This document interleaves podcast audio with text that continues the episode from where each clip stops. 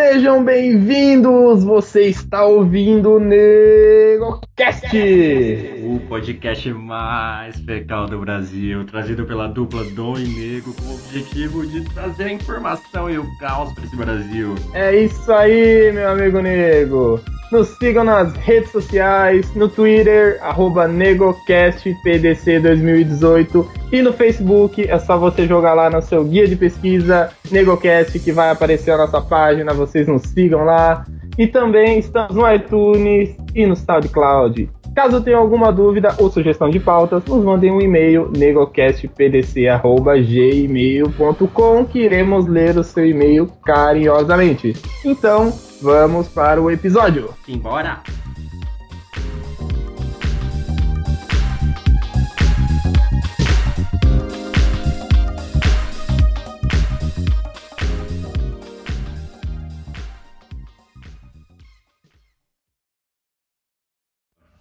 Aqui, tá gravando já? Eu vou começar no 3, hein? Contagem regressiva. Não, eu vou começar no 1. Vai. 3, 2, 1. E aí, começando aqui mais um NegoCast. É, eu sou o Gabriel, mais conhecido como Nego. Estou aqui com. É. Fala galera, aqui quem fala é o Lucas, também conhecido como Dom. A gente tá vindo aí com o nosso, nosso segundo podcast. Uh, dessa vez vai ser uma coisa bem mais séria, vai ser sobre um filme, né? A gente fez uma pesquisa bacana, a gente montou uma coisa bem legal aqui. E, como eu falei, diferente do primeiro que foi uma coisa bem aleatória, esse aqui vai ser bem mais focado. E vamos que vamos. Beleza, Dom. É, hoje a gente vai falar do filme Mãe, do Darren Aronofsky, filme aí que causou polêmica, teve gente que adorou, que foi meu caso, teve gente que odiou. E é isso.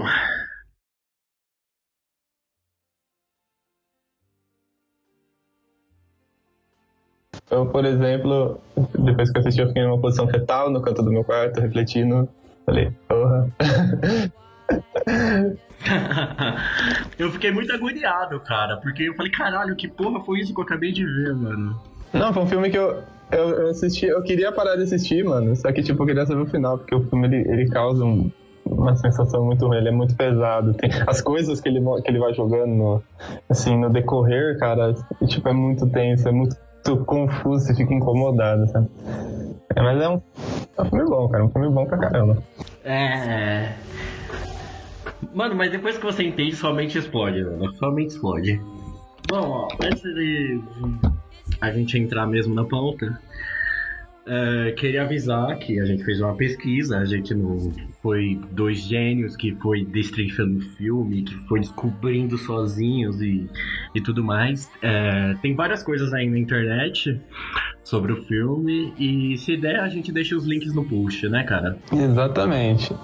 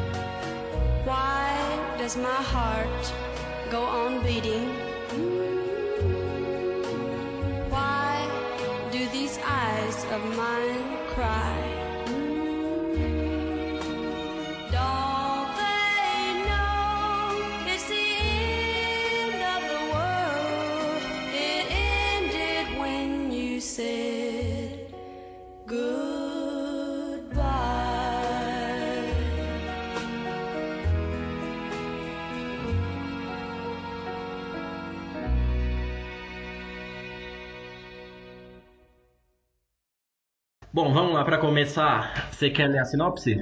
Beleza. Bom, a sinopse é casal, né? Eles vivem numa casa no campo, tipo pique aquelas casas americanas, sabe? Assim, no meio do nada, cara. Imagine Coragem ou Cão Covarde.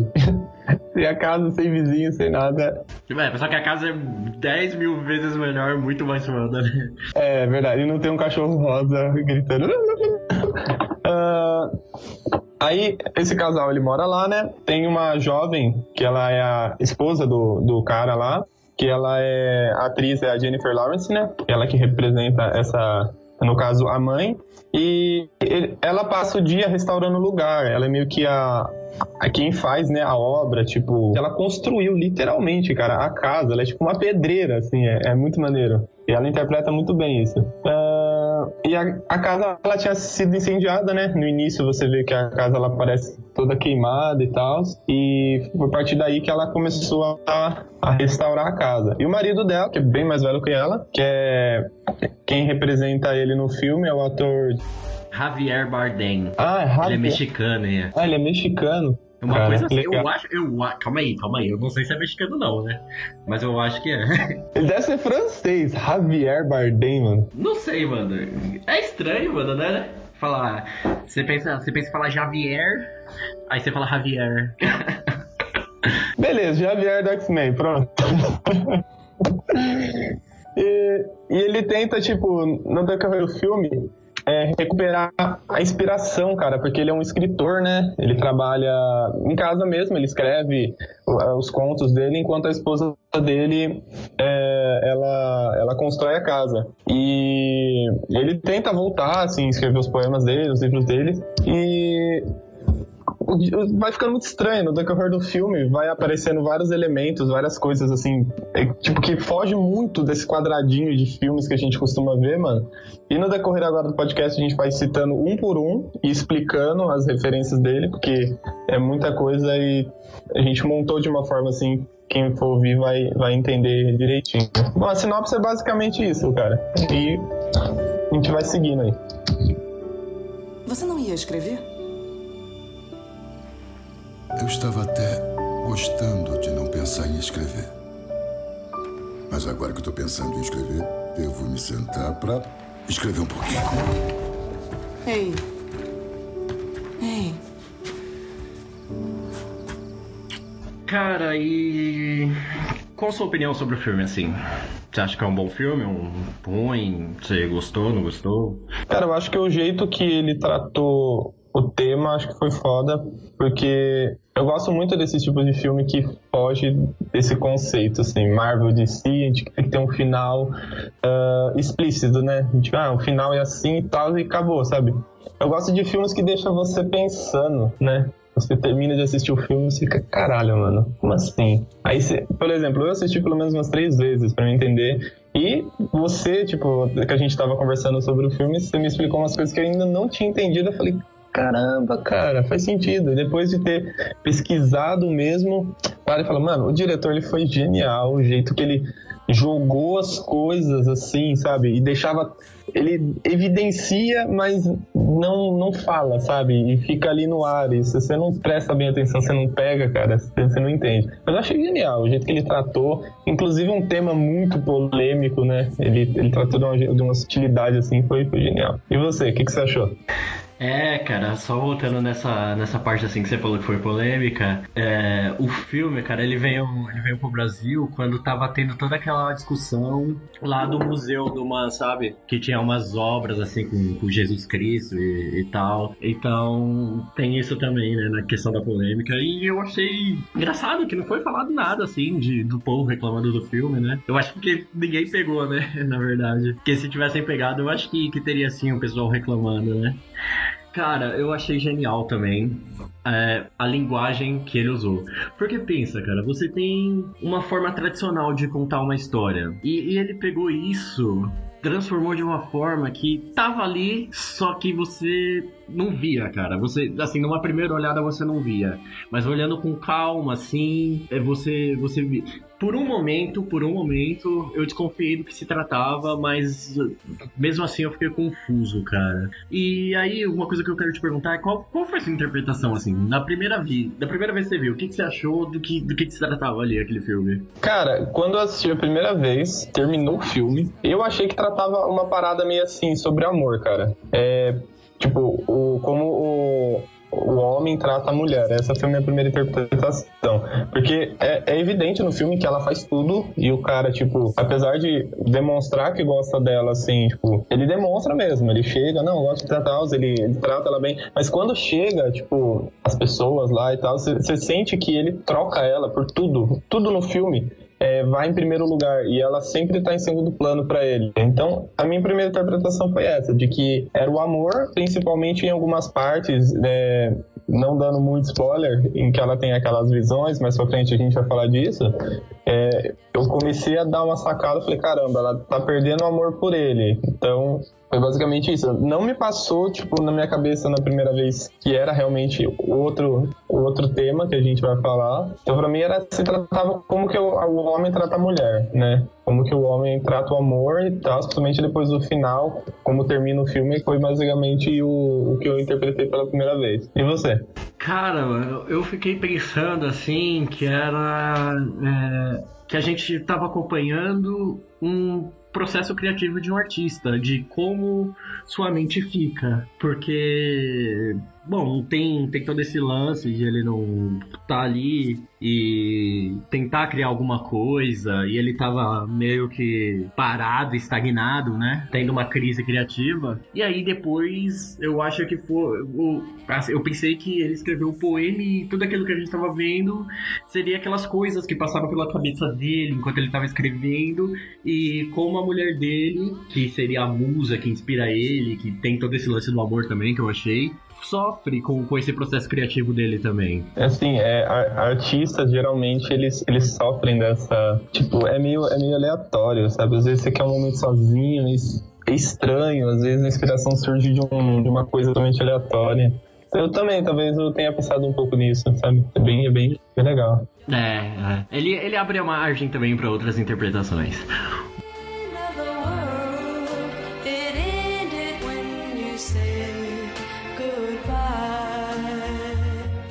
É, a partir de agora o programa vai ter spoilers, então se você não viu, mãe, corre lá, dá uma vida e volta aqui para ouvir a gente discutindo essa delícia dos tempos modernos. Que delícia, cara. Ah, cara, futuramente esse filme vai virar uma obra de arte. Ah, não, não, com certeza, com certeza. Eu acho que ele é aquele lance do, do jovem clássico, cara, que ele, ele veio agora, aí tá aqui, causou o boom, mas aí teve gente que não gostou, a crítica também pegou pesado, mas eu acho que daqui para alguns anos vão olhar assim para trás e falar, caralho, isso era uma obra de arte. Sim, cara, foi, foi muito bom, cara, muito bom.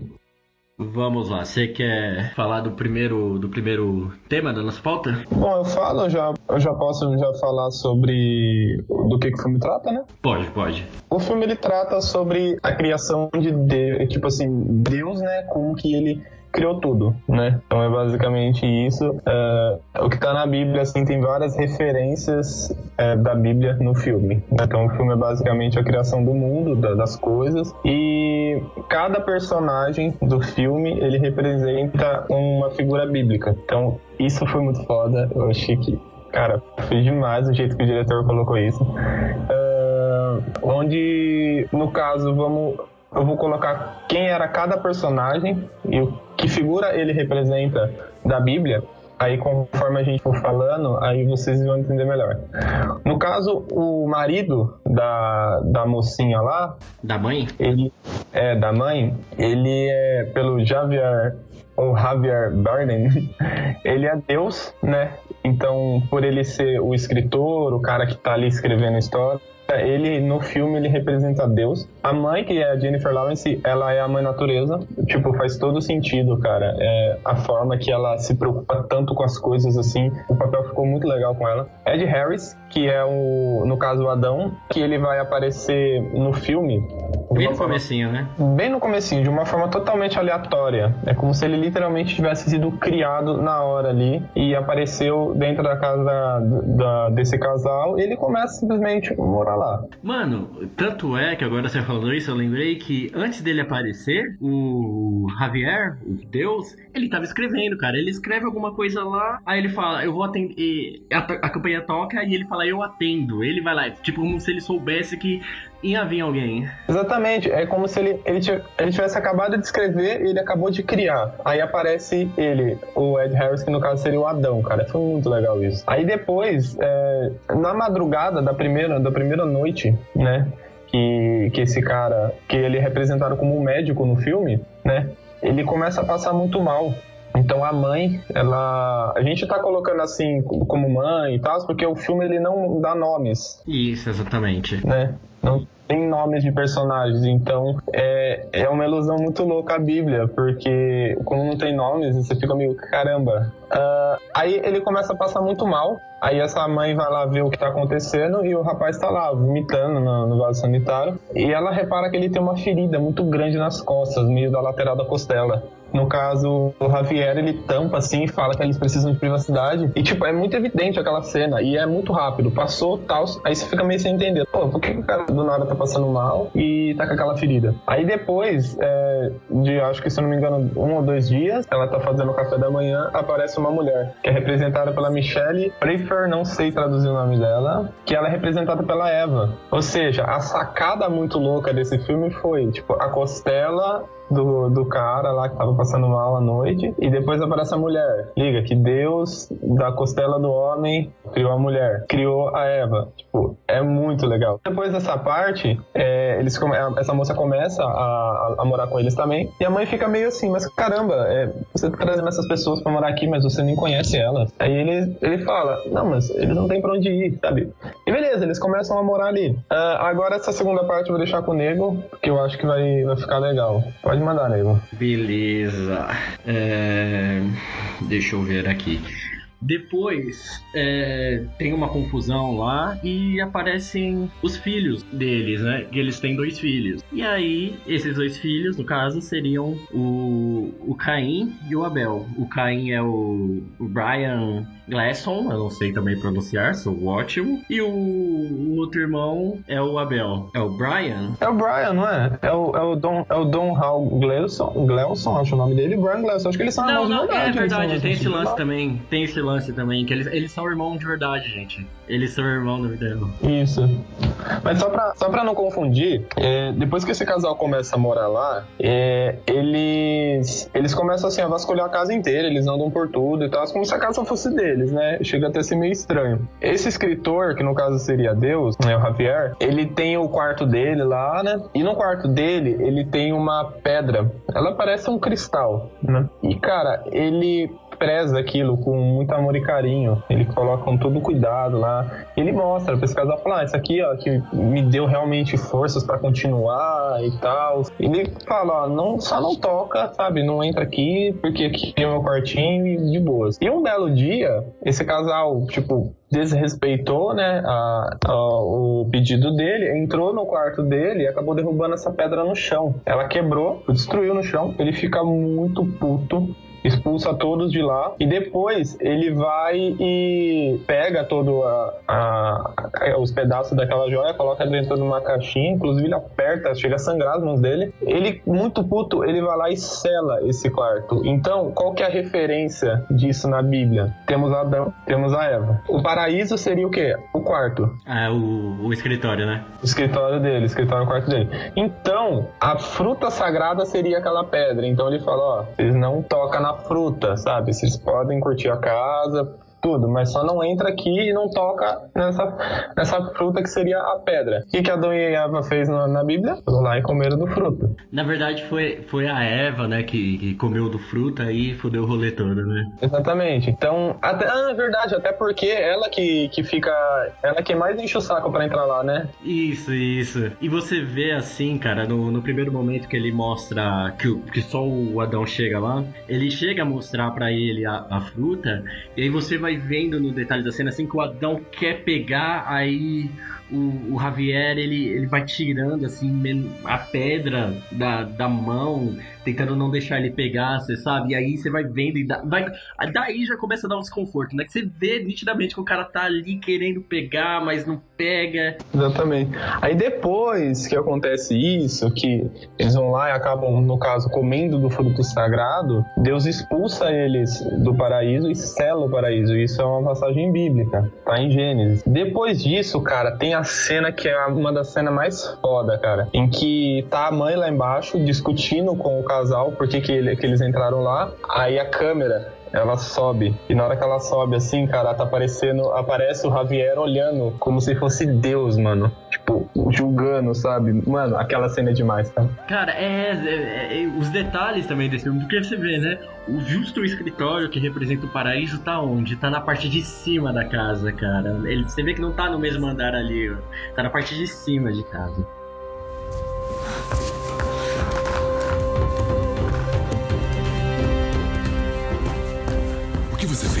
Eu sinto muito. Nós dois sentimos muito. Eu estava contando a história para ela. Pois é, caiu você... da minha mão, foi sem nós querer. Nós vamos procurar outro. Nós podemos eu, eu comprar prometo. outro. Calados!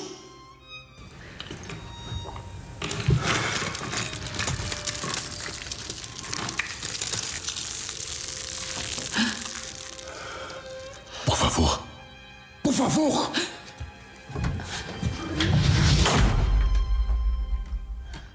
Só para ficar mais claro, até agora as referências que a gente usou. Ó, a primeira referência é do capítulo 2 do livro de Gênesis, versículo 22. Eu vou ler aqui para vocês. Com a costela que havia tirado do homem, o Senhor Deus fez a mulher e a trouxe a ele. Que é aquela primeira parte que o Lucas explicou, que ele tava ali com a ferida na costela. Uh, depois, agora, mais pra frente, essa parte que a gente estava falando, é, se referencia ao capítulo 3 do livro de Gênesis, o versículo 6. Eu vou ler. E viu a mulher que aquela árvore era boa para se comer e agradável aos olhos, e a árvore desejável para dar entendimento. Tomou do seu fruto e comeu e deu também ao seu marido, que estava com ela, e ele comeu. Ainda, nessa mesma cena, a gente tem esse outro versículo no, do mesmo capítulo, que é o versículo 23. É, Senhor Deus, pois o enviou para fora do jardim do Éden, para lavrar a terra de que fora tomara. Que é aí, essa parte que aparecem os filhos já, que Adão e Eva, no caso, já estariam fora do paraíso, né? Exatamente. Aí que aparece o, o primeiro filho do, do casal. Ele aparentemente é normal, só que ele chega muito puto. Ele chega falando sobre um tal de um testamento, que, ah, não sei o que lá, que ele fez o testamento para tal pessoa e não sei o que e tal. Porque o que acontece? O médico, ele tá doente, né? O médico, ele tá morrendo e ele fez o testamento dele, é, não deixa bem explícito para quem, mas foi para alguma pessoa que ele deixou. Não, não, cara. Eu acho, se não me falha a memória agora, ele deixou. Parece que ele deixou a casa, ou foi tudo pra, pro, pro Abel, né? Que seria o outro irmão dele. É, acho que era pro irmão dele. E ele. É, acho que era isso mesmo. Até que ele fala lá, eu não gosto dele, não sei o que lá. Daí o pai dele fala, ah, mas vocês vão ter que começar a se entender. E eu estou fazendo isso para vocês voltarem a ter essa relação. Verdade, bem, bem lembrado. Cara, outra coisa agora que, me, que eu lembrei, velho é que assim, é, agora a gente tá no Velho Testamento, né? E aquela parte que o, que o Javier, que a pedra já tá quebrada, que, ele, que você falou, né? Que ele pega e aperta com a mão, que você vê o sangue descendo, sabe? É, é uma referência mesmo ao Deus do Velho Testamento, que a gente tem relatos de que era um Deus que matava, que era impiedoso com seus inimigos. Eu acho que aquele sangue ali naquela hora, aquela raiva dele, representa isso, mais ou menos. Não, com certeza, porque é, ele, tipo, ele, ele aperta, assim, as pedras, chega a sangrar. Aí a mãe natureza, que seria a mãe, né, no filme, ela tá olhando pra ele, assim, aí ele até grita, por favor! Pra ela literalmente sair. Não, é, cara, ele, ele faz uma cara de puto, mano. É, é muito louco aquela cena. Bom, aí, depois disso, fica evidente que os dois irmãos, eles não se dão bem, eles começam a discutir. E eles ficam batendo numa tecla e essa tecla, tipo, ela, ela que dá a referência bíblica, de que o, o pai deles gosta mais de um do que de outro. E, tipo, na Bíblia tá, né, que Deus tratava melhor uma pessoa, tipo, no caso, Abel, do que Caim. Caim tinha inveja de Abel, né? Então foi essa a referência que, que caiu bem no filme. Foi esses dois irmãos que eles chegaram lá a discutir. Aí depois disso eles começaram a brigar, né? Aí o, o Caim, no caso como na Bíblia, mata o Abel. E aí Deus muito puto, muito puto, vai lá e marca Caim na testa, né? Não, não, não, se sabe como é essa marca, nem nada. E aí tem o lance lá do, do matar o, o Caim sete vezes, que é também referência a uma banda, hein? Avenging Sevenfold. é, né? Aí tem essa referência, né? Deus muito puto vai lá e taca a testa do menino na, na, na quina da, da lareira, eu não, eu não lembro agora assim. Ele é na forma de um vaso, parece que ele tá que quebra e marca, tipo, aparece uma marca certinha na testa dele. Foi a marca que Deus fez. Espera. Olha, não foi culpa minha. Não foi culpa minha. Eles nunca me amaram de verdade. Eles sempre amaram mais ele. Eles queriam me deixar de fora. Diz que me entende. Diz que me entende. Tem que me entender. O que você fez com seu irmão? Meu filho, meu filho, o que você fez? O que você fez? O que? Você fez isso! Meu filho!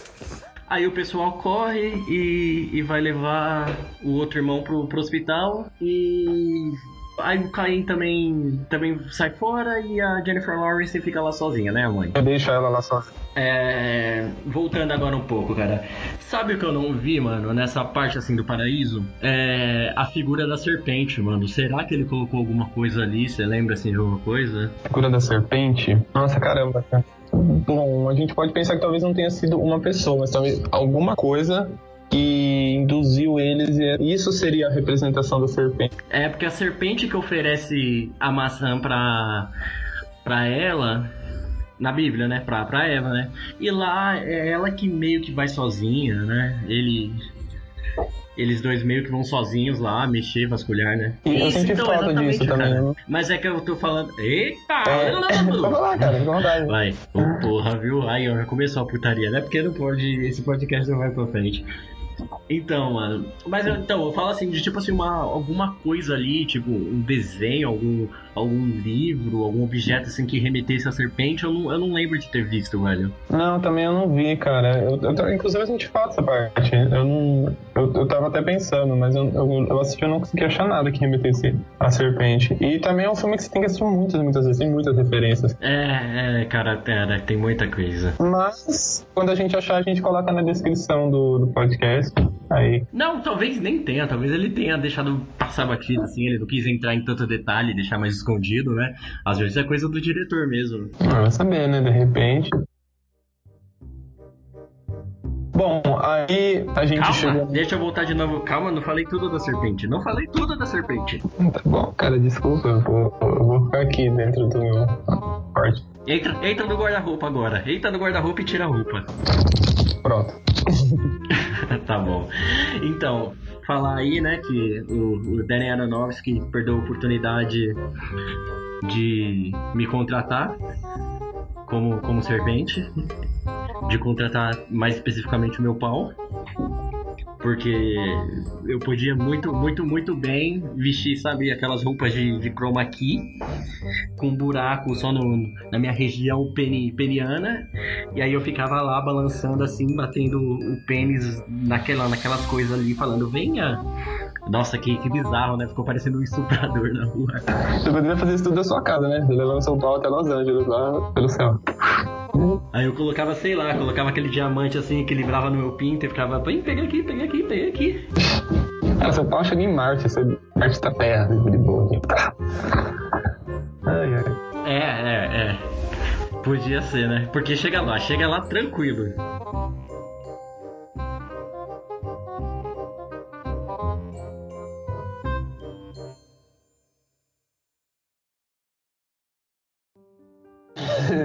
Beleza, cara, vamos voltar aqui pra gente não perder o foco. Então, Bom, vai, beleza. Continuando. É, aí o Caim matou o Abel, né? O pessoal volta, fala que o Abel morreu e que aí o Javier ele fala que ofereceu a casa pra família pra fazer o funeral. E aí, cara, a casa é invadida. É invadida de pessoas. Vem um monte de gente da família e já aí começa um, o desconforto começa a apertar um pouco mais, né? Porque a, a Jennifer Lawrence de início já não queria os dois lá, né? E aí tem tudo isso e tal. Aí ela já fica, nossa, ela fica muito, fica nítido o, o incômodo dela com aquelas pessoas ali naquela casa. Sim, cara, inclusive ela, ela fica pedindo que ele expulse uh, essas pessoas e ele sempre dá o mesmo argumento, porque eles não têm pra onde ir, eles não têm pra onde ir, sabe? E o que é muito estranho, você fala, caramba, mas de onde eles vieram, sabe? Como que é possível um tanto de gente aparecer assim na, na, na, casa e do nada, sabe? Não tem pra onde ir, isso é muito estranho, isso começa a incomodar, sabe? Aí faz a alusão ao primeiro fim do mundo, né? Essa, essa parte. Isso, exatamente, né? Que aí povoa lá, o pessoal tá lá e, ela, e a mãe natureza tá ali, sai, saiam, saiam. E tem, tem um lance de uma pia, né? Que desde o início do filme ela fala, ela chega a falar pro, pro Javier Bardem que, que a pia ela não, ela não tá chumbada, eu acho, na parede, né? E aí nesse funeral fica um pessoal lá sentado na, nessa pia, né? Aí ela passa uma vez e fala, sai daí, por favor. Aí beleza, o pessoal pega e sai. Aí ela passa, vai fazer outra coisa. Aí ela volta, o pessoal tá lá de novo. Ela, por favor, saiam daí. E o pessoal sai de novo, dá aquela disfarçada, mas aí depois eles voltam. Aí nisso que eles voltam. Eles começam a pular em cima lá, né? Oi? Eles começam a forçar a pia a ponto de que quebra a parede. Isso. Começa a vazar água pra tudo que é lá. Isso. E aí, exatamente, aí a gente tem essa alusão a, ao, ao Noé, né? Que tudo ficou imundado. E aí Deus falou pra Noé: vai dar merda, junta a pessoa, o pessoal aí, a galerinha, é, faz uma barca e partam, porque vai dar uma merda, minha mulher vai fazer merda. Ele falou isso na Bíblia. Vai dar merda. E aí a casa fica vazia, todo mundo vai, vai embora, todo mundo sai correndo, né? Exatamente, exatamente. Uh, aí a gente chegou na metade do filme, né? Isso, chegamos na metade do filme.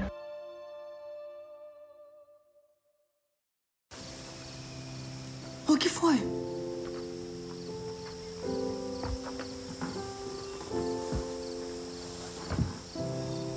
É o poema?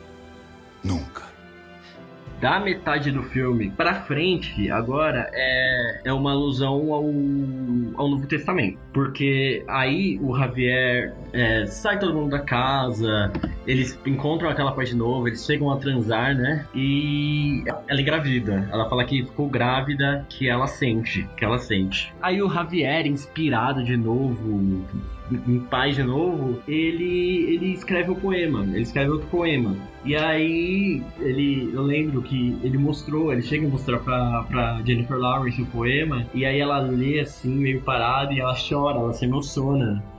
Ingrid tão belo que é. E aí, cara, nessa segunda parte, aí você vê que as feições do, do Javier, ele, ele fica até mais suave, ele fica mais humoroso, ele fica mais carinhoso, parece, assim, mais, mais doce. Você não vê aquela impunidade dele, né? É como se o mundo, ele, depois da, da purificação, parece que o mundo tinha ficado bom de novo, né? Ele conseguiu tirar... Isso, é, do... É porque também, cara, é, o, do, o Velho Testamento é aquele Deus mal, né? É. Entre aspas, assim, né? E aí no Novo você tem essa suavizada do Deus do amor, do Deus da paz, da prosperidade. É, e o comportamento, o comportamento dele com a mulher é evidente que, que muda totalmente. Assim, você fala, caramba, ele é outra pessoa com ela, sabe? Ele é mais carinhoso, ele dá totalmente atenção para ela. Então ela se sente bem melhor. Então você vê que ela na segunda parte, depois que ela engravida, ela já tá toda maquiada, toda bonita. Você percebe que ela, que ela tá mais, sabe, mais bonita, mais é, feliz consigo mesmo, né? Isso faz alusão de como a mãe natureza se sentiu melhor depois da lavagem, sabe?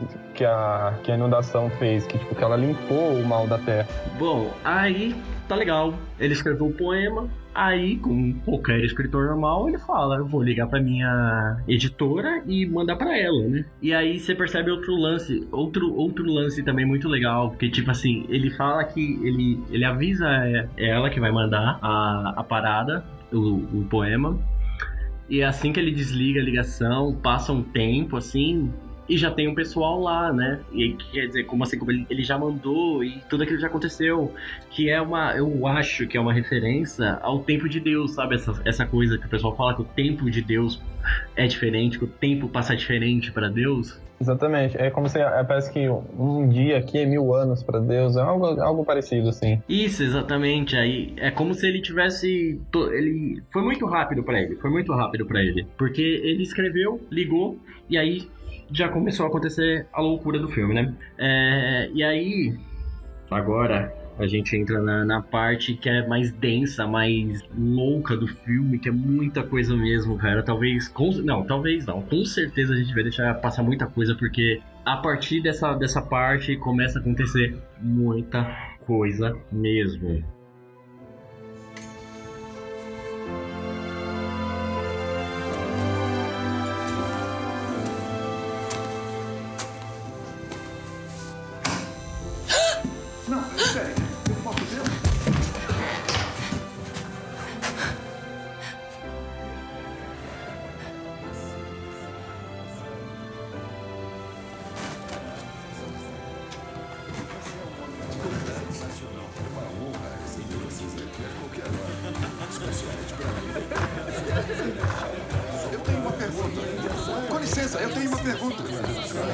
O que está fazendo? Porque eu queria conhecer. Quem são eles? Eu não sei.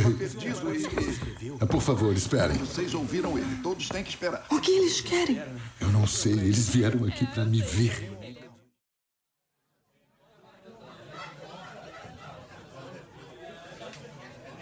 Bom, é. É estranho, aí você já tá cansado. Você, tipo, nossa. Aí começa a aparecer essas coisas, eu acho que foi essa sacada que o, que o diretor teve que te deixa incomodado, cara, sabe? É bem, bem foda. Isso, exatamente. Aí é, a editora chega lá na casa dele com os livros tal, pra ter uma sessão de autógrafo, né? E aí, inicialmente, é, começam a chegar um monte de fã lá fora, lá fora. E aí ele fala: Não, eu vou lá fora pra falar com eles, né? E aí ele vai. Nisso que ele vai, já começa a entrar nego na casa adoidado, né?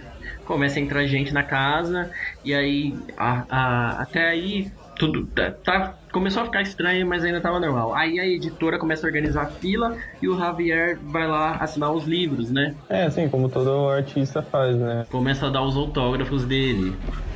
E aí você vê as pessoas loucas de amor por ele, e aí é, daí pra frente é loucura. É loucura, loucura, loucura, bebê.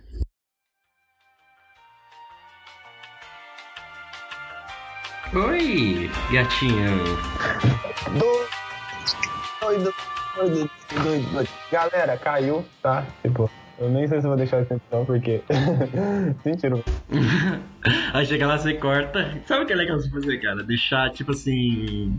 Ah, e aí se eu falo. Ah, tipo, deixar uma música de elevador, tá ligado? Fala, opa, caiu. Aí, você avisa lá. Não, tranquilo, eu vou, eu vou fazer isso. Então. Eu vou deixar engraçado. É que tem que deixar engraçado aqui. O objetivo do podcast é não ficar sério. É ficar sério, mas engraçado, né? Porque assuntos, tipo assim, diversos, acho que a gente tem que trazer pro seu lado mais humorístico, acho que fica legal.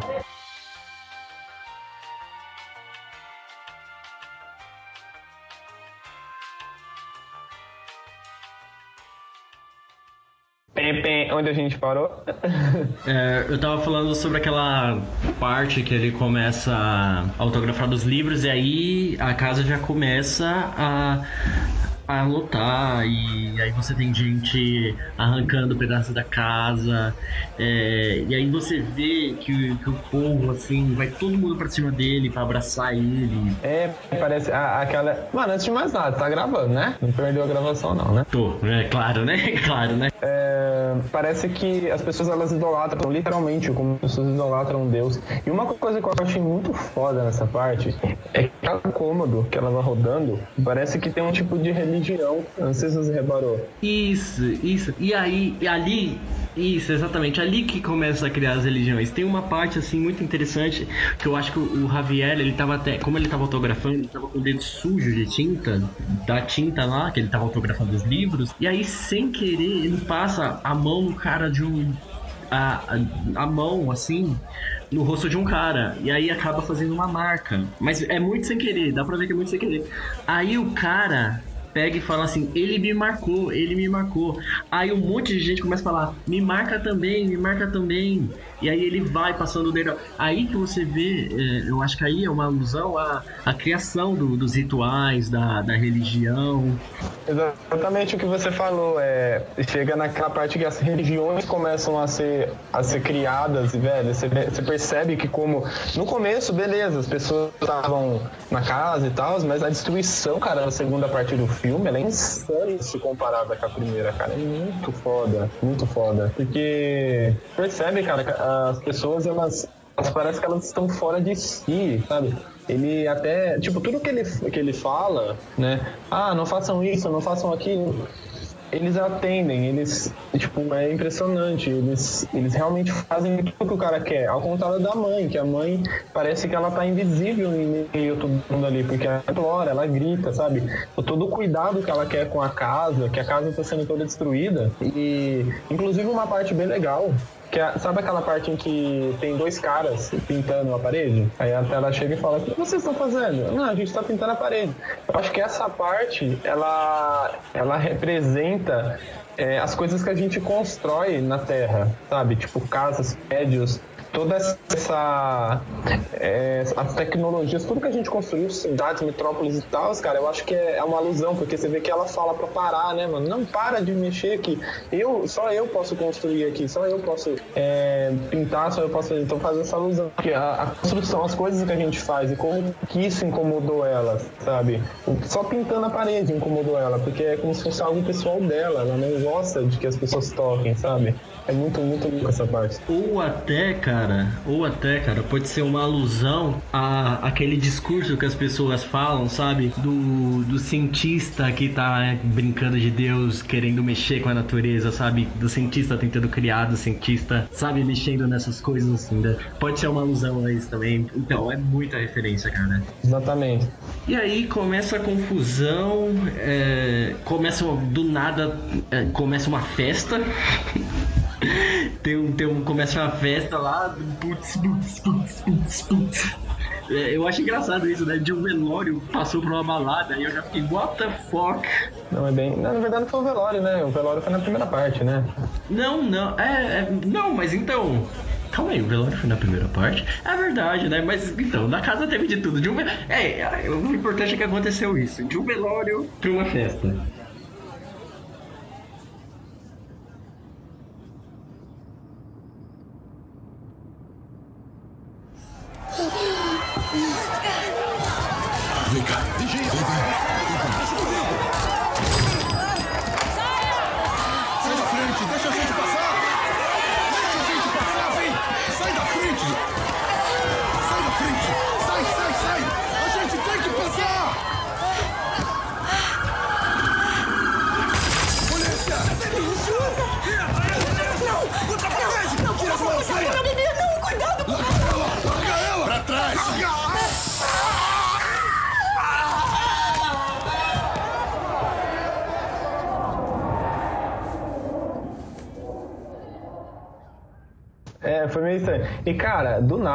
Assim, beleza, tá, tá as pessoas lá e tá.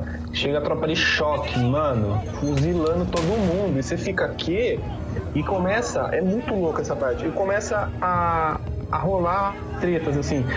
Sabe protestos? E quando rola protestos e rola guerra e tal.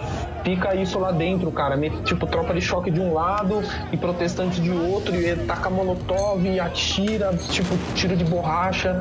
É, até que chega uma parte em que ela vai correr. Aí o, o cara pega spray de pimenta e passa na cara dela, assim. Acho que isso faz alusão a toda a violência que tá acontecendo no mundo hoje, sabe? Porque você vê isso todo dia no jornal, cara, sabe? Violência, como que é, as pessoas, tipo, brigam e protestam e essa porra toda acontece em tudo que é lugar, mano. Então isso faz alusão a isso também, cara. Isso é muito louco. Ou até, cara, indo, sendo um pouco mais ousado, ele pode ter, ter feito uma, uma alusão às coisas que acontecem no Oriente Médio, de Israel, Jerusalém, que ali você tem. que é uma cidade muito importante para três religiões, né? Você tem todo esse conflito de religião, e você tem guerra, você tem morte, tudo por causa de religião, tudo para provar um ponto. E você vê que as três, inclusive as três religiões, às vezes é, é, derivam do mesmo texto com, com diferenças e algumas particularidades, mas é o mesmo texto. Então pode ter sido uma referência a isso também, cara. Se, se ele foi muito cuidadoso, muito genial, o que eu acho que ele foi. Bom, mas pra gente não perder mais ou menos o, o- a, a linha, né? Tem uma coisa que vai acontecer e talvez não faça muito sentido essa parte ter aparecido antes, que é a chegada de Jesus Cristo, cara. Então, ah, talvez eh, esses protestos, eh, eles realmente remetem à violência no mundo, mas talvez não a violência atual.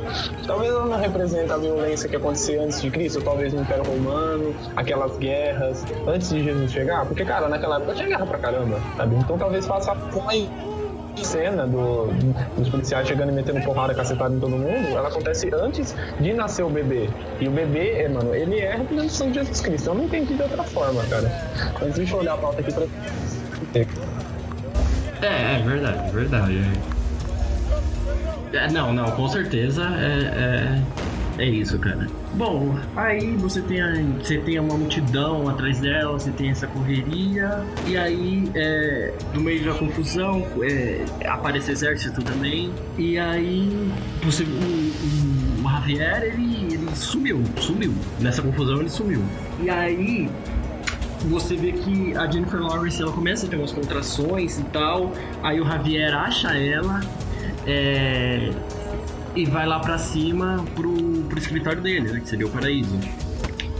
E só que aí nessa passagem, quando ele tá passando, que ele tá indo lá pro paraíso, é, tem- nossa, tem.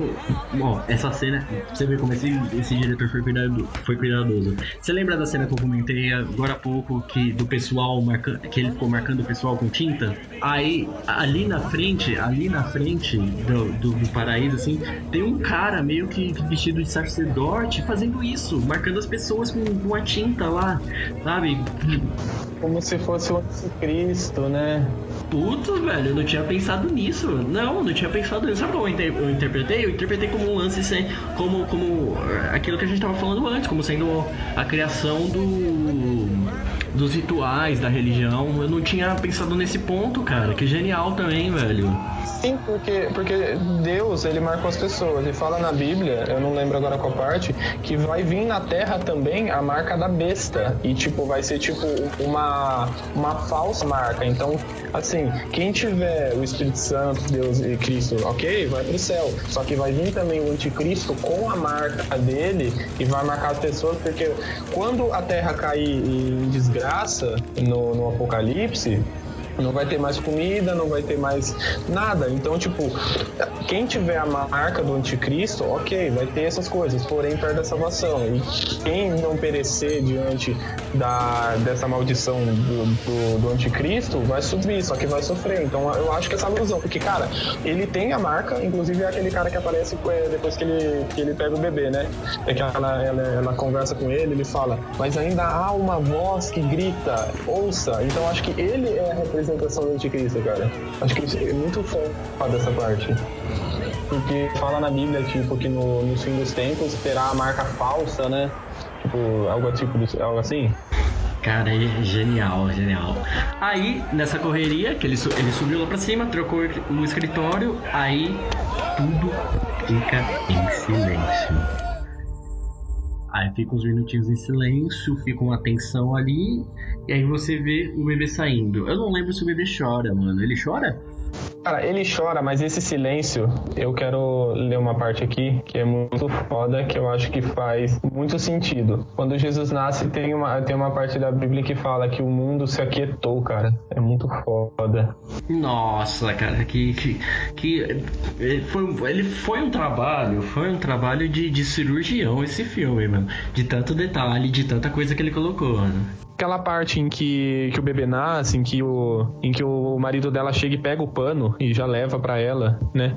Então é uma passagem de Lucas, capítulo 2, versículo 7, que ele fala: E ela deu à luz ao seu primogênito e o envolveu em panos e colocou numa manjedoura, porque não havia lugar para eles na hospedeira. É certinho a parte em que ele, o bebê nasce e, a, e, ele pega o pano e envolve o bebê e o bebê, acho que ele não, ele não chega a chorar quando ele nasce. E ainda tem essa passagem que é Lucas 2:6, que fala: "Enquanto estava lá, chegou a tempo de nascer o bebê", que é aquela parte em que ele tá desesperado tentando conter a multidão e ele ainda consegue chegar a tempo de, de ver o bebê dele nascer, né? Ver o filho dele nascer. E talvez nessa parte ele faça uma alusão a José, que é o marido da Maria, da Virgem Maria, e também a, a no caso Deus. Eu acho que ele conseguiu mesclar dois personagens num, num cara só. E é uma última passagem que eu queria falar aqui, que você percebe que ele não quer que as pessoas vejam. Tipo, ele fala assim: ah, não, fiquem longe, fiquem longe. Ele não quer que ninguém vê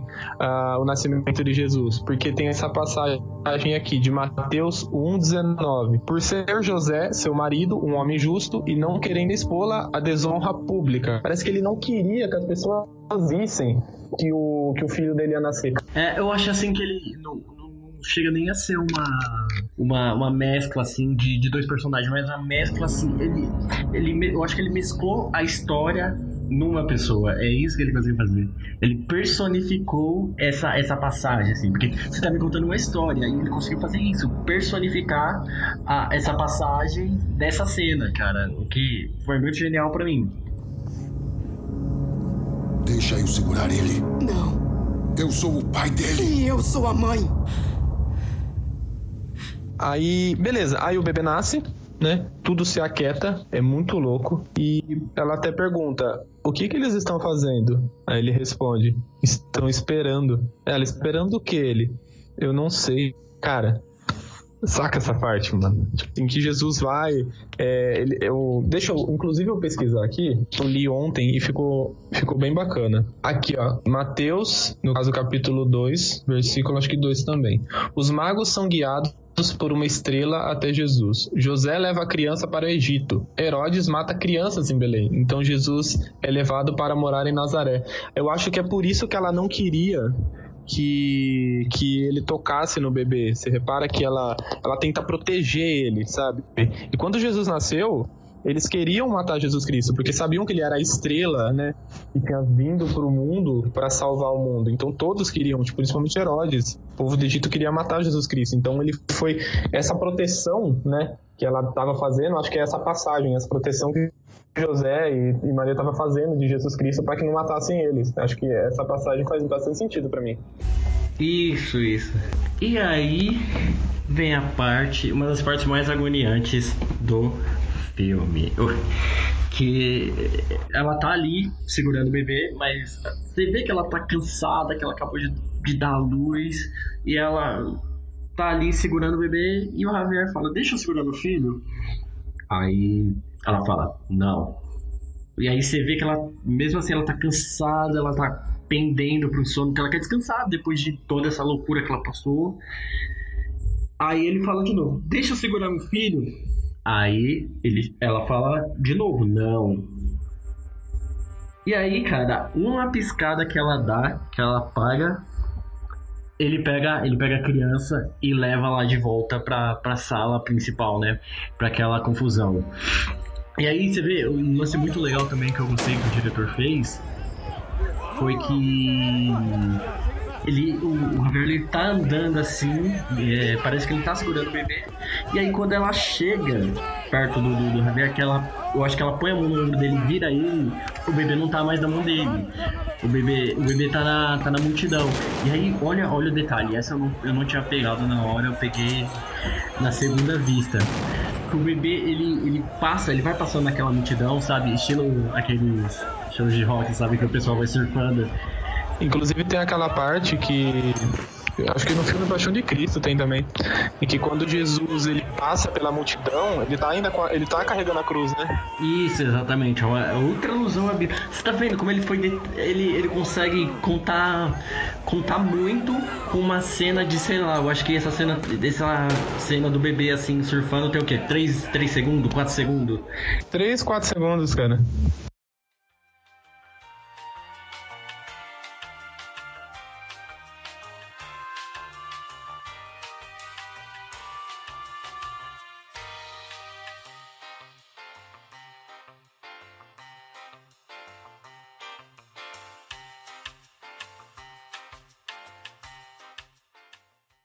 Onde paramos, meu bem?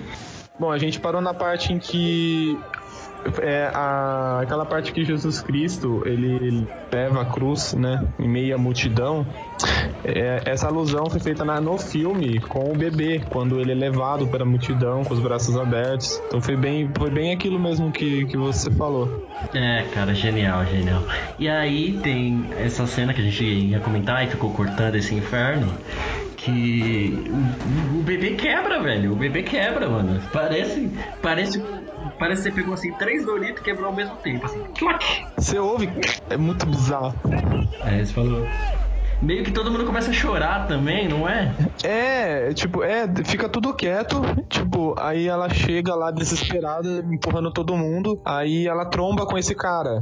E esse cara fala, né, que tipo, que ainda há uma voz gritando, e tipo, ouça, ouça. Aí de repente ela empurra ele, aí ela vê o bebê, cara, tipo, desossado. E quando ela olha pra trás, todo mundo comendo. E bebendo sangue do seu próprio salvador. Deixem ele em paz! O que estão fazendo? Olha o que fizeram com você! Olha o que eles fizeram com você! O que estão fazendo? O que estão fazendo? Eles mataram meu filho! Você matou ele! Você matou! Eu sinto muito, eu sinto muito. Eles só queriam vê-lo, só queriam tocá-lo. Então eles. Horrível. É horrível, eu sinto muito, eu sinto. Aí que entra aquela parte da Bíblia que eu achei muito legal, que é Mateus, eh, capítulo 26, do versículo 26 ao 28. Enquanto comiam, Jesus tomou o pão, deu graças, partiu e deu aos seus discípulos, dizendo: Tomem e comam, isto é meu corpo. E em seguida tomou o cálice, deu graças e ofereceu aos discípulos, dizendo: Bebam dele todos vocês. Isto é o meu sangue da aliança, que é derramado em favor de muitos para perdão de pecados. Cara. É, é tipo, é muito certinho como acontece no filme e essa passagem. Isso. E aí é essa coisa, né? Que ela entra em confronto com a multidão, ela empurra e fala, parem de comer meu bebê, meu bebê, meu, meu, meu filho.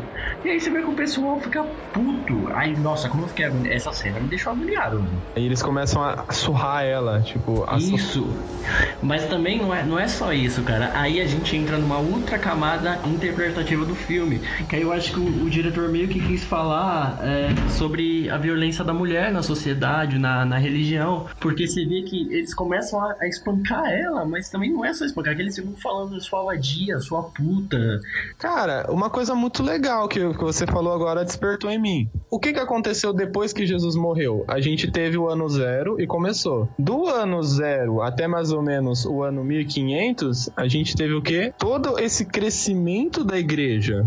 E como que as mulheres eram tratadas nessa época? Como bruxas, cara.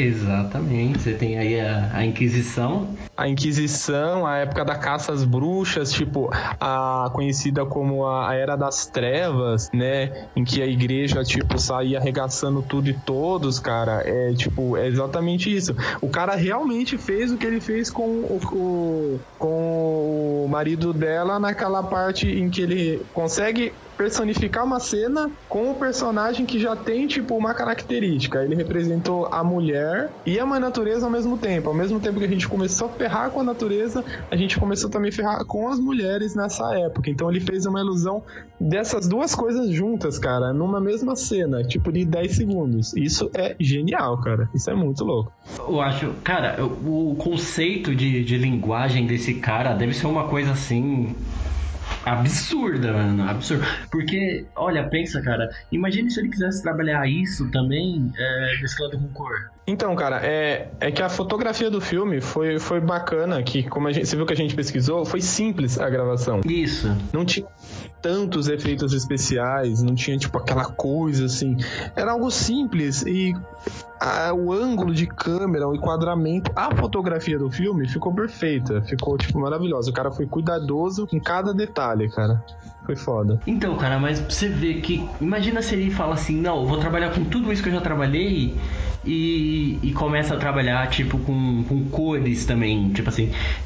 É, eu não sei se você assistiu Breaking Bad. Já assistiu? Breaking Bad, cara, Breaking Bad é, é foda nesse quesito de fotografia. Então, mas aí eu não sei se você já ouviu falar do, de uma história assim do, do Breaking Bad que tem todo um lance de, de cores, né? De camiseta do personagem, de nome de personagem, né? Que você vê Jess Pinkman, Walter White, tem todo esse lance de cores mesmo no. Sim, sim.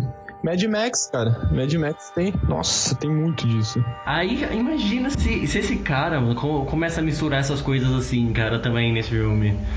Porque o conceito que ele tem de, de linguagem, de passar uma mensagem de outra forma, pelo que a gente viu no Mãe, foi fantástico, cara. É horrível, eu sinto muito, eu sinto muito. Mas não podemos deixá-lo morrer por nada, não podemos. Talvez o que aconteceu Talvez o que aconteceu possa mudar tudo. Todos. Do que, que você está falando? Nós. Você e eu temos que achar uma forma para perdoá-los. É, bom, aí voltando, é, depois que, o, que, ele, que ele morre, né? Parece que tudo ficou pior, cara. Parece que as coisas, tipo, ficaram. Sabe, é, Deus ficou muito bravo, né? Deus chega lá, o, o marido dela, e gritam com ele: O que vocês estão fazendo? O que vocês estão fazendo? E agarra ela, né? Tipo, tentando consolar. E ela não para de falar, não, você matou nosso filho, você matou ele, você matou ele. E ele pede desculpa. E, cara, essa parte. Foi... Não, não. É, foi.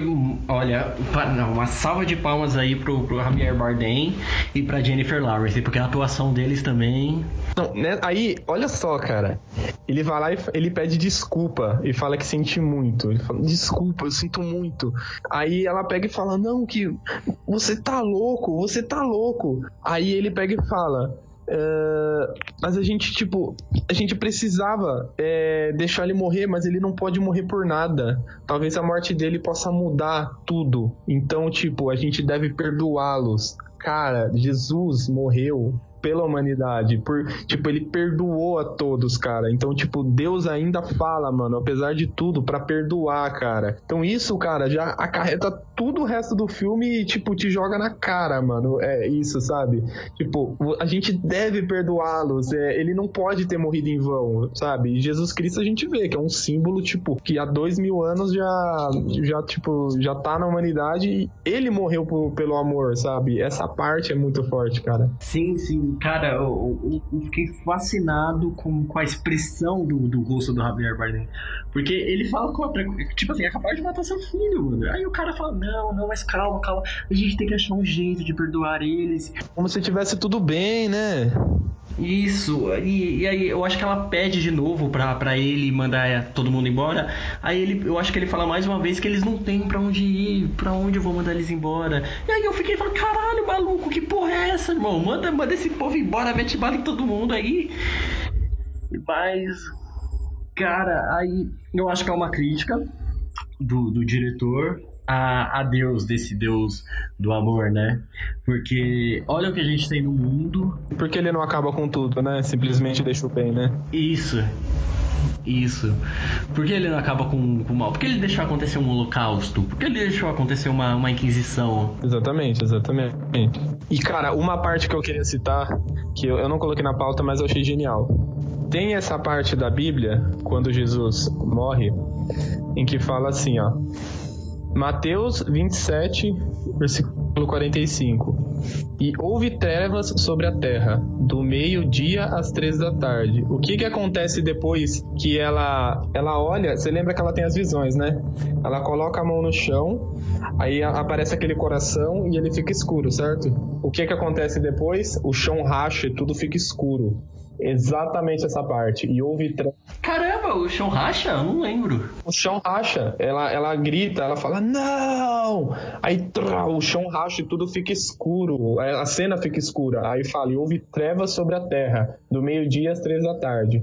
Por volta das três da tarde, Jesus bradou em alta voz, Eloi, Eloi, lama. Tem aqui que eu não entendo muito bem. Lady, não, não. Lady, não vou ver essa parte aqui. Não, tá, é, tá escrito Eloi, Eloi, lama, sabacanti. Deve ser que significa, meu Deus, por que me, abandona, por que me abandonastes? Então, cara, faz essa ilusão de como o mundo ficou em trevas depois da morte de Jesus, cara. É muito foda essa parte.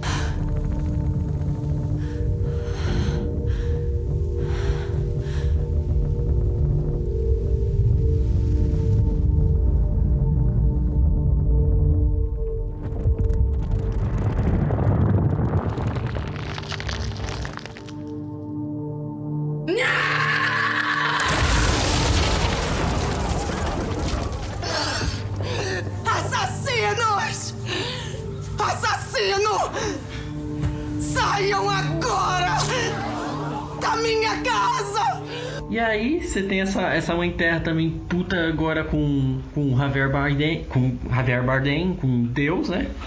E o que que ela faz? Ela corre pro, pro porão. É, a gente não falou, mas o porão, no caso, ele seria o inferno. Tanto é que naquela cena do, do- do- dos irmãos escorre sangue lá e ela descobre o porão. Ela descobre que tem esse lugar da casa. E aí lá no porão, eu acho que só tem um. Eu não sei o que que aquilo é. É óleo, é gasolina ou é um gás? Um tanque assim, né? Eu acho que era de. Eu acho que era de gasolina. É, é, eu acho que era óleo. Como era preto. De óleo. E era bem viscoso, né? É, é, exatamente. E aí ela corre pra lá. E aí você vê que, que, o, que o Javier Bardem, todo mundo vê ela correndo assim, começa a correr atrás delas também. E o Javier, eu acho que ne- nessa, nessa parte é como se Deus soubesse o que ia acontecer, soubesse pra onde ela vai. A multidão também, você repara que até então a multidão não tá ligando pra ela. Quando ela pega o isqueiro e sai correndo, todo mundo, parem ela, parem ela. É como se a natureza já, tipo, porra, galera, acabou, já era. E a, e a humanidade tenta voltar atrás do que ela fez, mas já não dá mais tempo, cara. É muito louco. É muito louco. Exatamente. Aí ela pega esse isqueiro, ela, eu acho que ela, ela abre lá o, o tanque de óleo e, e joga o isqueiro. E aí a casa toda explode, né, cara?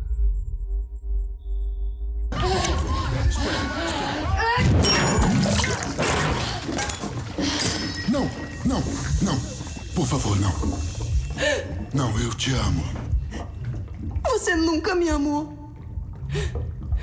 Você só amava o meu amor por você. Eu dei tudo pra você. Você jogou tudo fora. Não, não. Não, não. Não, não, não, não, não!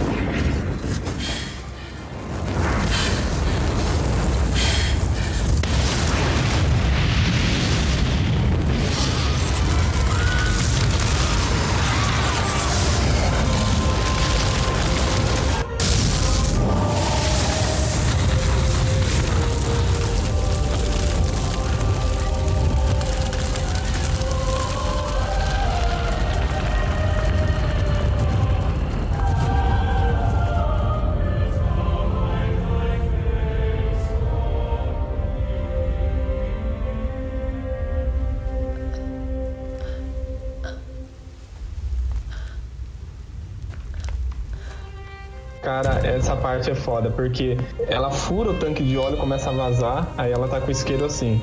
Aí ele chega, aí ele fala, não, por favor.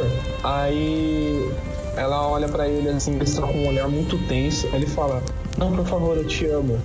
Ela responde: Você nunca me amou. Você só amava o meu amor por você. Cara, essa parte é, é bom refletir, cara. Deus, ele tem um. Ele tem uma obsessão, cara, por idolatria, sabe? Então, cara, ele na verdade não amava a humanidade e a natureza. Na verdade, o que ele faz alusão é que ele amava o quê? A idolatria que as pessoas tinham por ele, cara. E aí, essa parte vai fazer conexão com o final, cara. Vocês vão entender, cara. Vocês vão entender. Aí ela joga o isqueiro e explode tudo, cara. E a forma que explode a casa, ela forma meio que um cogumelo nuclear, assim, cara. Literalmente parece um fim do mundo, cara. É muito foda, é muito foda. É, cara. Mas aí você vê que, que, que, tipo assim, o, o outro detalhe cirúrgico que ele colocou ali é que eles, todo mundo corre até a pontinha da escada, mas não chega a entrar lá na. Lá na. Lá na parte de No porão, É isso, no porão. Eles não chegam a entrar no porão. Porque ali, como, como seria a alusão ao inferno, é o lugar onde Deus não habita, né? E ele não entra também, ele fica na porta, né? Isso, isso, cara. Isso, exatamente isso. E aí, tudo explode. E aí, é... fica tudo só cinzas, né? Aí você vê que apare- aí aparece um verbo ardente. Ele tá, ele tá inteiro, né? Aí ele vai lá, pega o corpo da Jennifer Lawrence, da Mãe Natureza, e leva, eu acho que é pro escritório, né? Que eles levam. Então, é, tem uma parte que eu queria citar também, que, que é bem legal.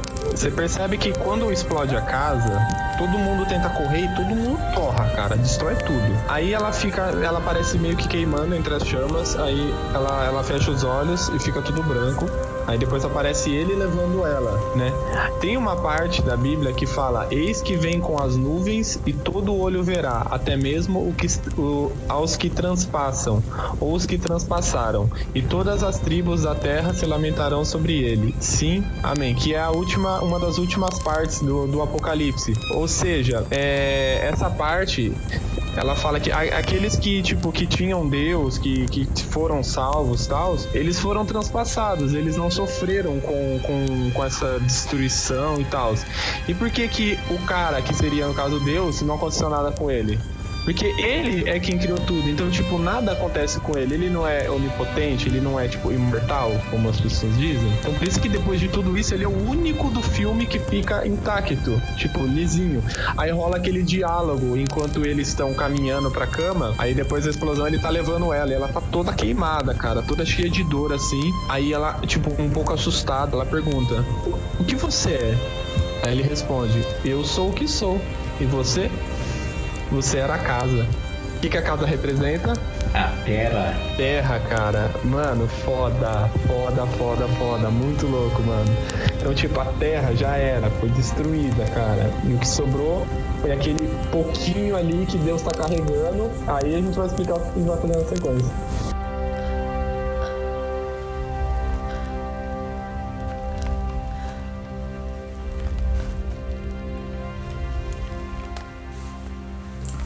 Você é? Eu?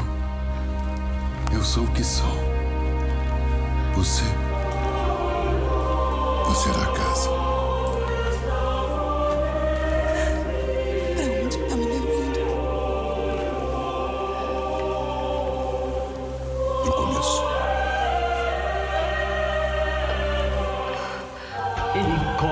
Se eu não me engano, no escritório mesmo, na, naquela mesa onde ele escrevia, onde ele criava, né? Ele coloca ela, lá. E aí ela fala, eu acho que ela fala é, pra ele. pra ela deixar ele. ela morrer. Ela, eu acho que ela fala, por favor, me deixa. Aí eu acho que ele fala, eu vou deixar, mas eu, eu preciso de uma coisa de você. Aí ele deita ela lá naquela mesa do escritório e arranca é, o coração dela. É, é que essa, essa parte é bacana, porque quando ele tá levando ela, ela ainda pergunta pela última vez aonde que ele tá levando ela. Aí ele responde pro começo. Então ela, depois que ele coloca ela, ela tá toda cheia de dor, ela responde: "O que mais dói é não ter sido o bastante". Aí ele responde: "A culpa não é sua. Nada nunca é o bastante. Isso, exatamente. Se fosse, eu não poderia criar e eu preciso criar. É o que eu faço, é o que eu sou. E agora eu tenho que tentar tudo de novo. Então ele pede para ela deixar. Ela pede para ele deixar ela partir, mano. Aí ele pega e fala que só queria a última coisa. Então ela, mano, ela pede o amor. Mano, ele pede o amor dela, cara. É muito foda essa parte. E tem coisa mais simbólica que isso, cara, de que arrancar o, o coração dela, assim. E aí você vê, cara, que na hora que ele arranca, é. Ela seca. Ela seca. É, ela seca e quando ele arranca é uma, é uma pedra assim preta, tá preta, apodrecida. Aí ele vai descascando assim e é aquele cristal do começo que Adão e Eva teriam quebrado. Aí ele pega e coloca em cima daquele pedestalzinho pequenininho na estante e tudo se reconstrói. A casa volta a ser toda bonita, tava toda queimada, ela volta, reconstrói, em volta as árvores, todo o campo que tinha sido queimado, tudo volta ao normal, cara. E exatamente a mesma cena do começo. A, a, a, câmera pega ele de frente, ele com as mãos um pouco de fuligem, né, de, de cinzas assim, meio preto, ele coloca, aí ele dá um sorriso assim, sabe? Tipo, porra, o sorriso dele foi demais naquela parte. Como tipo, bora começar de novo, né? Puta, puta, velho. Bora, bora que eu quero ser amado. É aí, velho, que entra. O final é, é demais. A cena volta no começo do filme, em que a moça ela acorda Aí ela pega e no começo a, a, moça, a Jennifer Lawrence, ela fala, né? Amor, ela, ela pergunta dele porque ela acorda e ele não tá na cama. Só que aí, cara, quando ela acorda, é outra, é outra personagem já, já é outra atriz. Então, tipo, ele recriou tudo de novo e vai acontecer toda aquela cagada de novo, e de novo, e de novo, porque é, a sede por idolatria de Deus no filme, cara, é insaciável. Ele mesmo deixa claro que ele precisa criar, é o que ele faz, sabe? É demais, mano, é demais. É, é fantástico.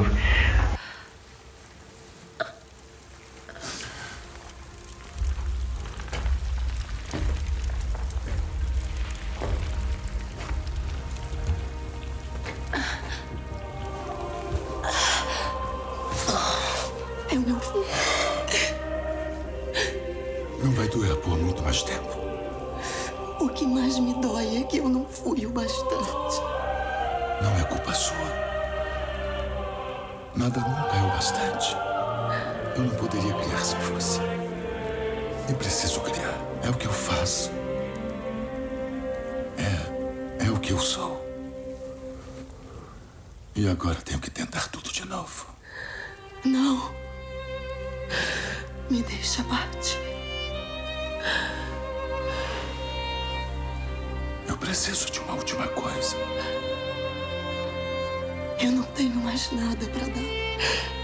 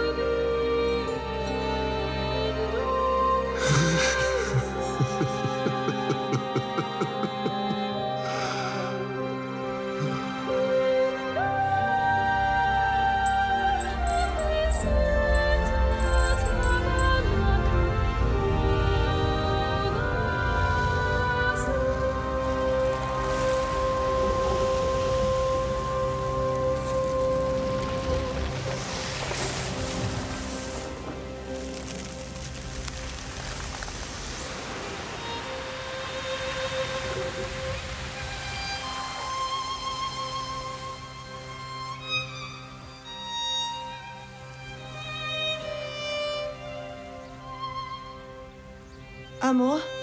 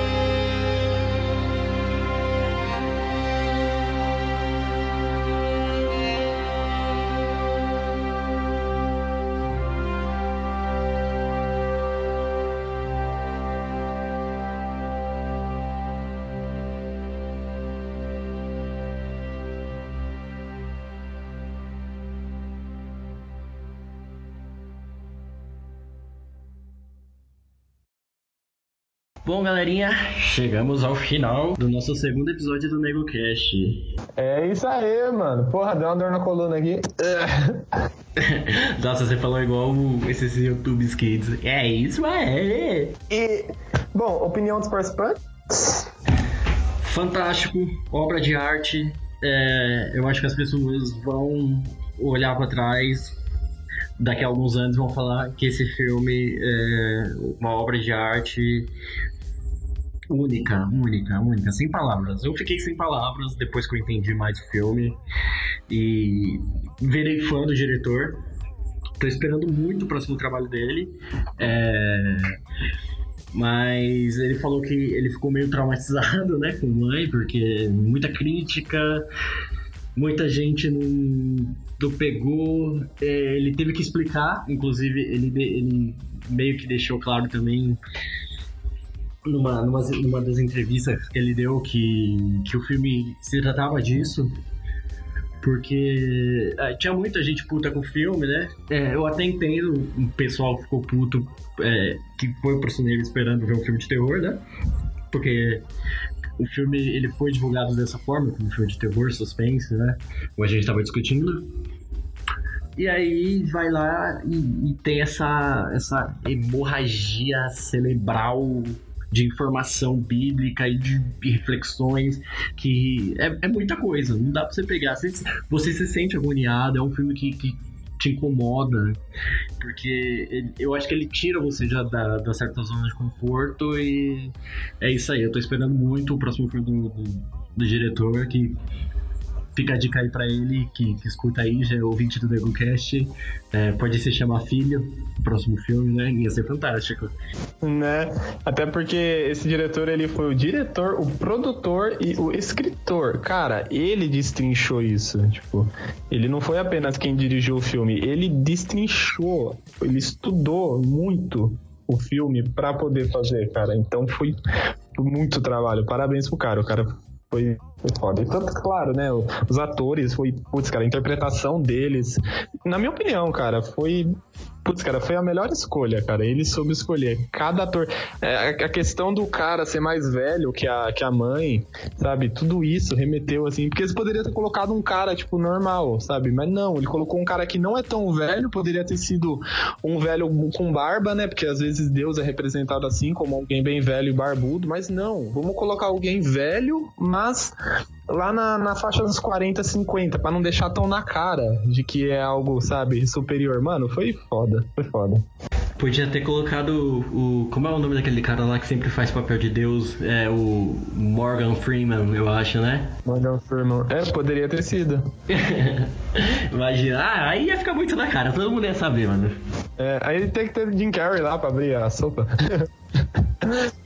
É, Jim, nossa, ai, não, Jim Carrey ia ser a mãe, mas caralho, mano, eu tô botando. Olha. Jim Carrey é a mãe, porra. Seria genial. Jim Carrey de mãe ia ser. E o Jim Carrey, ele tava. Eu não sei se ele parou, né? Mas ele tava numa vibe loucaça, né? De, de arte, de, de dessas coisas.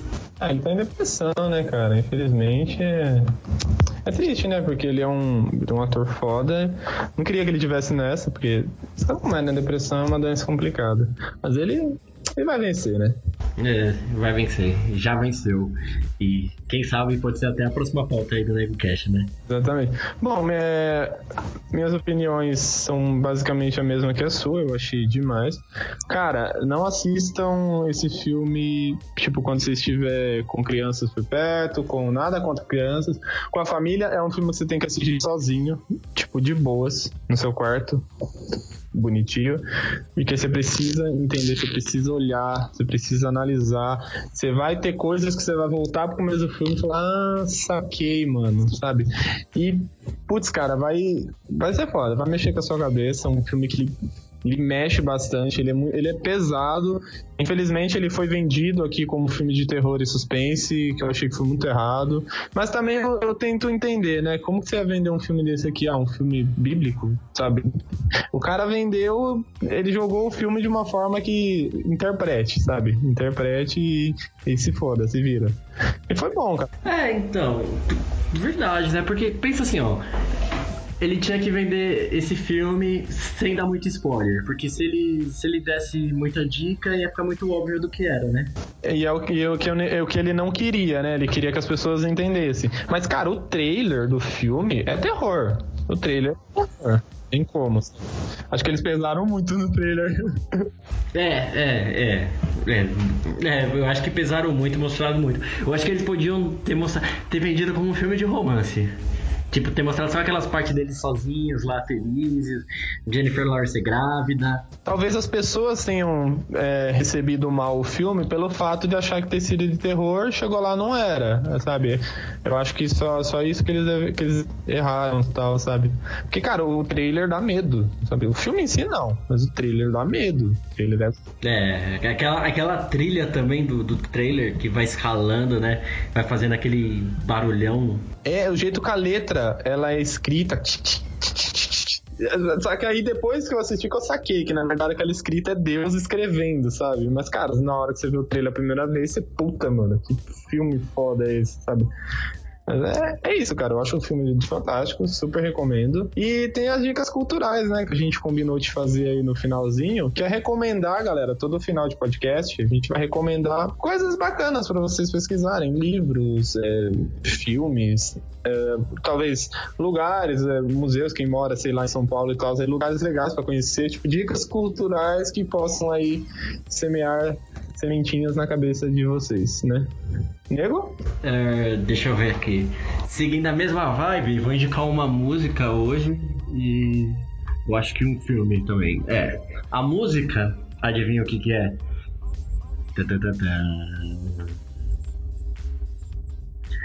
Vou indicar a última teoria, a música Deus, Pra ficar dentro da, para ficar dentro da temática aí também.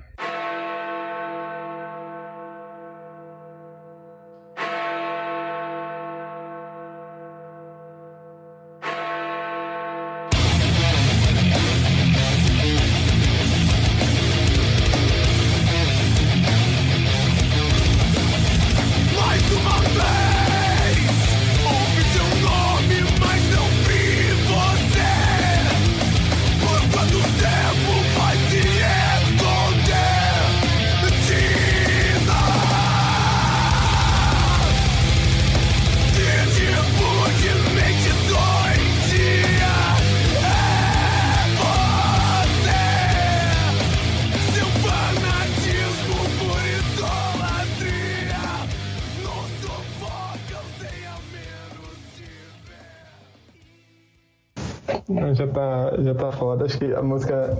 A gente deixa o link, tá, galera, do, do vídeo. E, cara, se o Paulo estiver ouvindo isso, a galera do Alt, amo vocês. Ouço vocês há pelo menos há uns seis anos. Tem pra caralho. Então é isso aí. Vamos lá. E deixa eu ver. E o filme, cara, o filme vai ser Cisne Negro, do Darren Aronofsky também. Que ele, cara, nesse filme, ele fez isso que ele fez com mãe. Ele contou é, a, a história da. É porque a peça Cisne Negro é, é, é uma, tem toda uma história, não é? Sim, cara, é- ele tem, ele tem essa sutilidade no- nos filmes dele, sabe? Ele é bem polêmico. E ele sabe pegar muito bem atores, ele sabe. Ele consegue. O cara é foda, o cara é foda. Aí ele contou, ele conseguiu contar essa história no filme também, desse jeito, cara. Mas lá é um pouco mais claro, fica um pouco mais claro. E aí, o que, que você vai indicar? Cara, de filme, eu vou recomendar o filme Her, que é ela, né? Em. Já assisti. É um conselho que eu dou. Assista esse filme de coração aberto. Que é um filme muito, mas muito melancólico. Eu quase chorei, mano. Tipo, eu, eu chorei porque é um filme sério. É um filme que ele vai te fazer o seguinte: ele vai te trazer a história. Aí você vai começar. Você vai negar. Você fala, não, não é possível, eu não aceito. E o Lazarento, o diretor, é, chama Spike Jonze, o diretor. Ele vai começar a contornar, ele vai começar a mastigar tudo aquilo ali e vai convencer você a aceitar. Quando você aceitar, aí ele vai tirar. E você vai ficar no final muito mal. Vai falar, eu não acredito. É, você, vai, você vai começar a aceitar algo que é impossível, sabe? E você fica muito zoado. Fica muito zoado. Então recomendo. Nossa, cara, para, para, eu tô ficando triste, velho. Só de lembrar agora do final, mano. Inclusive, esse filme foi interpretado pelo protagonista, né, que é o Joaquim Phoenix, que ele no filme ele é- o nome dele é Theodore. Foi o melhor ator, cara, do filme. Ele, eu, inclusive, eu pesquisei sobre o filme, ele tava numa bad, tava na fase ruim da vida dele, então caiu bem, cara, o papel pra ele. Então assistam, galera, a fotografia do filme é linda, o filme é maravilhoso. Muito, cara. Sabe o que eu gosto? Agora vai, vai vir um episódio de Her. É, quando você percebe assim, que quando ele tá parado falando com com ela, é, é meio. é, você vê que a câmera não vai pra uns lugares meio que aleatórios, né? Quando ele tá na rua, por exemplo, ele olha o bueiro, aí. a- quer dizer, a câmera vai pro bueiro, aí depois a câmera pega fumaça e pega os prédios. Eu não sei se você sacou isso. Sim, cara, é, é muito foda. E também a, a atuação dele, assim, tipo, é. Cara, ele tava. Ele tava muito depressivo, mano. É muito foda. Eu gosto muito, é uma coisa que eu acho bacana. É, parece que o mundo à volta dele tá meio cinza. Se você reparar na fotografia, É, é verdade, cara. Até na praia, mano, é, é meio cinza. É, ele, é tudo, tudo é muito opaco. Só que ele não, cara. Ele sempre usa roupas chamativas, então ele se destaca, cara. Parece que, nossa, é, é só assistindo, cara. E a gente pode fazer, inclusive, sobre esse filme, cara. Seria bem legal. É, cara, quem sabe aí no próximo NegoCast. É, dependendo de como vai ser recebido, se a galera vai, vai gostar, né? A gente tá, tá trabalhando aí pra, pra ficar uma coisa bem bacana pro pessoal. É, tá melhorando. Eu acho que esse episódio ficou melhor que o primeiro. Exatamente. Bom, e pra finalizar, música, né? Recomendar uma música. Cara, eu vou recomendar uma música que eu gosto muito. É, é uma música do Fresno, cara. Eu acho que a letra é pesada demais e eu acho que vale super a pena, cara. É uma música que chama Manifesto, cara, do Fresno. Tipo, ouçam. É uma música que ela. É um puta tapa na cara, cara. Acho bem legal. Quem não gosta, ok, não ouça. Pau no seu cu se você não gosta. É, mas eu gosto bastante de Fresno, eu acho que a letra deles são bem pesadas. Então, Manifesto Fresno é o, o que eu recomendo aí pra galera, eu acho demais.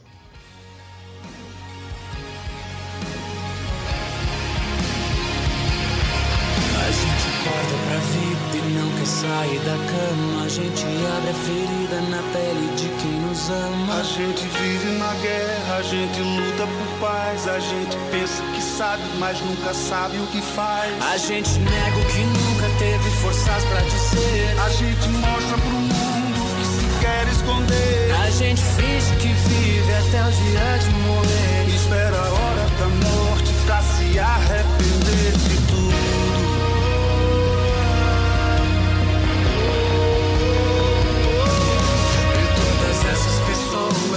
passaram por mim, alguns querendo dinheiro, outros querendo meu fim. Os meus amores de infância, os inimigos mortais, todas as micaretas, todos os funerais,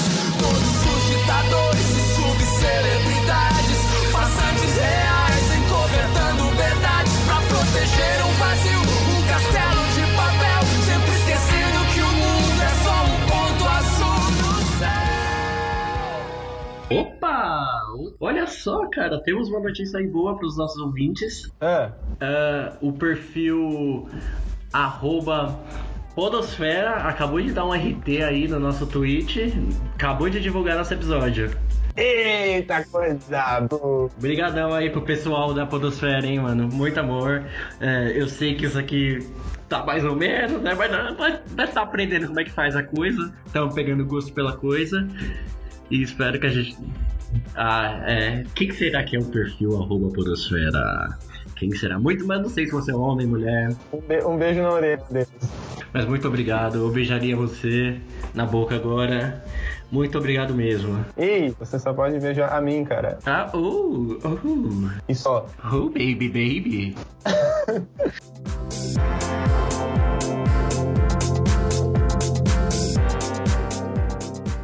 É, para finalizar, as referências, né? Da onde a gente tirou, porque a gente não tirou isso da nossa cabeça, a gente fez umas pesquisas, né?